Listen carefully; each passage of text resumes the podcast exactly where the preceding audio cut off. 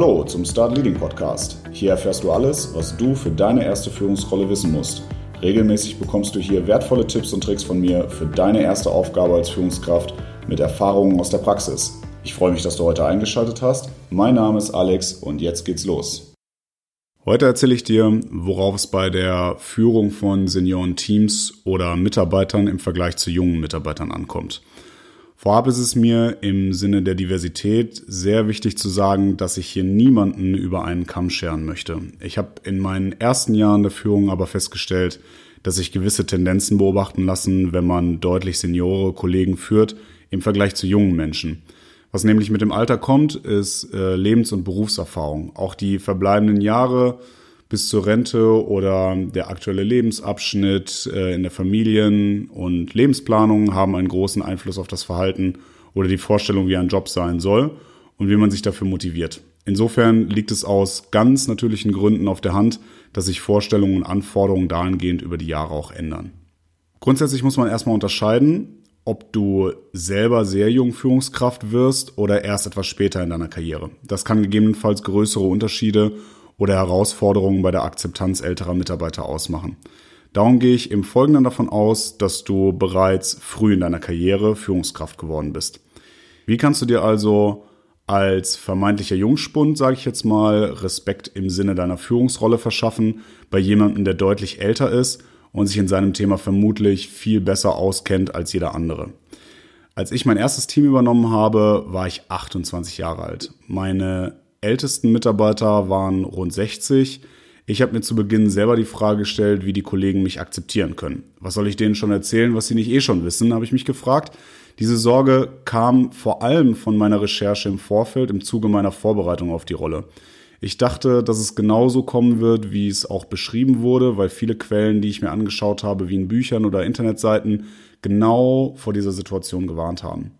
Aber um hier mal eine Lanze für ältere Mitarbeiter zu brechen, wie du in einer meiner ersten Folgen schon gehört hast, war man viel eher froh darüber, dass jemand Junges gekommen ist und man dann sogar darauf hoffte, dass ein bisschen Schwung in die Bude kommt.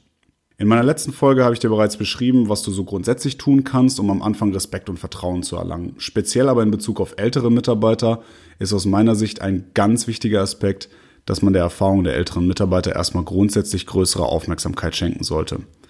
Wenn du nicht von innerhalb des Teams kommst, sollten die Mitarbeiter erkennen, dass du nicht gekommen bist, um ihnen die Welt komplett neu zu erklären und ihnen damit das Gefühl gibst, dass ihre Ansichten nicht mehr richtig sind, sondern dass du da bist, um auch von ihren Erfahrungen zu profitieren und zu lernen. Nach und nach kommst du in die Themen dann auch rein und dann wirst du immer noch genug Zeit haben, deine jungen oder jüngeren Ansätze mit reinzubringen und das Beste aus beiden Welten zu nutzen, wie man so schön sagt.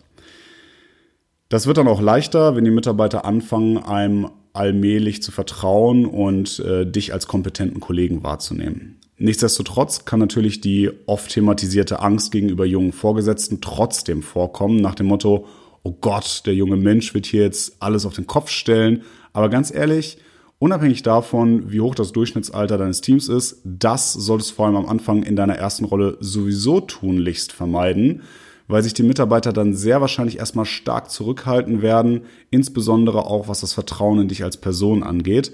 Du wirst dann noch viel skeptischer betrachtet, als es eh der Fall ist, wenn du der neue Chef bist und direkt anfängst mit großartigen Veränderungen. Was ich dir empfehle, ist, am Anfang vor allem klar zu machen, warum du als junger Chef schon einen Mehrwert hast. Oftmals hilft hier ein Einblick in deinen Arbeitsalltag. Mit welchen Entscheidungen beschäftigst du dich zum Beispiel?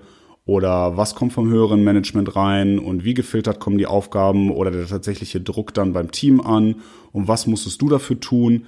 Einerseits förderst du damit Transparenz, was dann auch wieder Vertrauen schafft und andererseits werden viele Mitarbeiter auch feststellen, dass sie gegebenenfalls auf diese Art der Aufgaben gar keine Lust haben, sich diese nicht zutrauen und sie froh sind, dass da einer ist, der diese gegebenenfalls aus ihrer Sicht unliebsamen Aufgaben auch übernimmt. Mach ihnen klar, dass du im Team an sich auch eine Rolle erfüllst, wie alle anderen auch. Das zeigt ihnen, dass du dich auch auf einer Ebene mit ihnen siehst und auch nur deinen Teil zum Teamerfolg beitragen möchtest. Übrigens, sollte es doch Mitarbeiter geben, mit denen du dann größere Diskussionen hast, dass sie das genauso gut drauf haben, kann das auch ein sehr gutes Entwicklungsthema sein. Im Gespräch mit dem Mitarbeiter kannst du zum Beispiel überlegen, ob er in Bezug auf seine Themen gegebenenfalls auch mehr Freiraum oder, wie man so schön sagt, Visibilität zu anderen Management-Ebenen bekommen kann. Sind die Weichen erstmal gestellt, ist das Thema Bedürfnisse ein wichtiger Aspekt, in dem sich junge von älteren Mitarbeitern in der Regel stärker unterscheiden. In diesem Zusammenhang möchte ich kurz auf die sogenannte Zwei-Faktoren-Theorie von Frederik Herzberg eingehen. Herzberg war Professor für Arbeitswissenschaft und klinische Psychologie und verfolgte die Theorie, dass im Wesentlichen zwei Faktoren für die Arbeitsmotivation von Mitarbeitern relevant sind. Das sind zum einen Faktoren, die sich auf Inhalte der Arbeit beziehen. Diese Faktoren nannte Herzberg Motivatoren. Und zum anderen Faktoren, die sich auf den Kontext der Arbeit beziehen. Diese Faktoren nannte er Hygienefaktoren.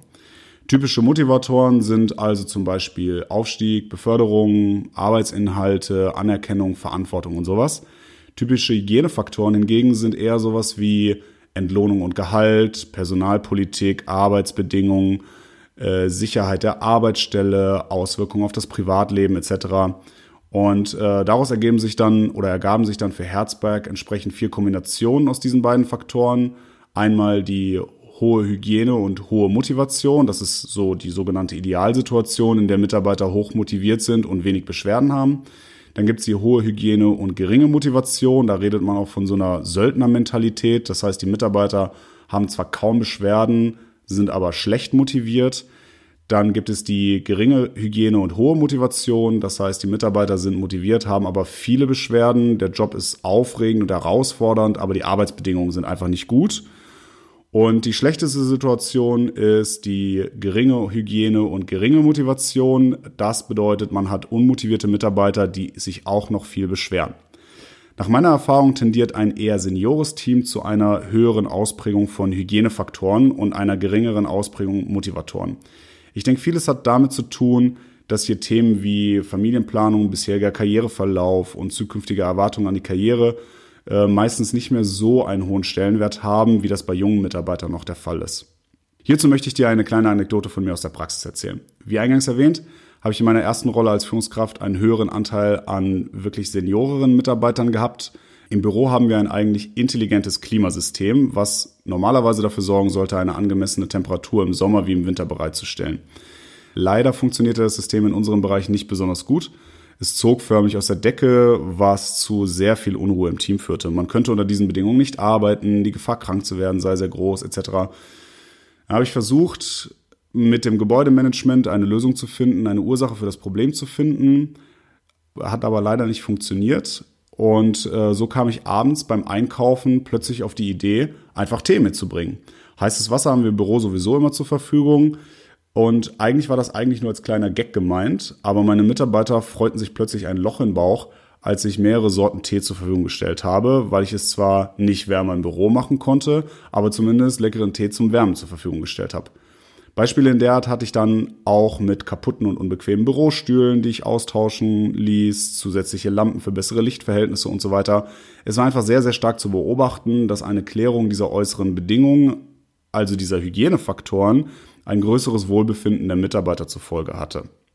Nach etwa zwei Jahren in dieser Rolle wechselte ich dann in eine Rolle mit deutlich jüngeren Mitarbeitern. Zu dem Zeitpunkt hatte ich allerdings leider noch nicht diese Erkenntnis über die Theorie von Herzberg. Ich merkte aber auch, dass die Lösung solcher äußeren Umstände, wenn sie mal hochkamen, nicht denselben beinahe euphorischen Effekt hatten wie in dem anderen Team. Rückblickend betrachtet aber kein Wunder, denn junge Menschen, insbesondere wenn wir so auf Generation Y und Z gucken, tendieren eher dazu, sich über den Sinn ihrer Aufgabe und Perspektive weit mehr definieren als ältere Mitarbeiter. Vorhin habe ich ja gesagt, dass Motivatoren sowas wie Aufstieg, Beförderung, Arbeitsinhalte, Anerkennung und Verantwortung sind. Ich habe in der Rolle dann festgestellt, dass ich weit mehr positive Stimmung ins Team bekomme, wenn die Mitarbeiter verantwortungsvolle Aufgaben haben, wenn es klare Entwicklungspläne gibt und so weiter.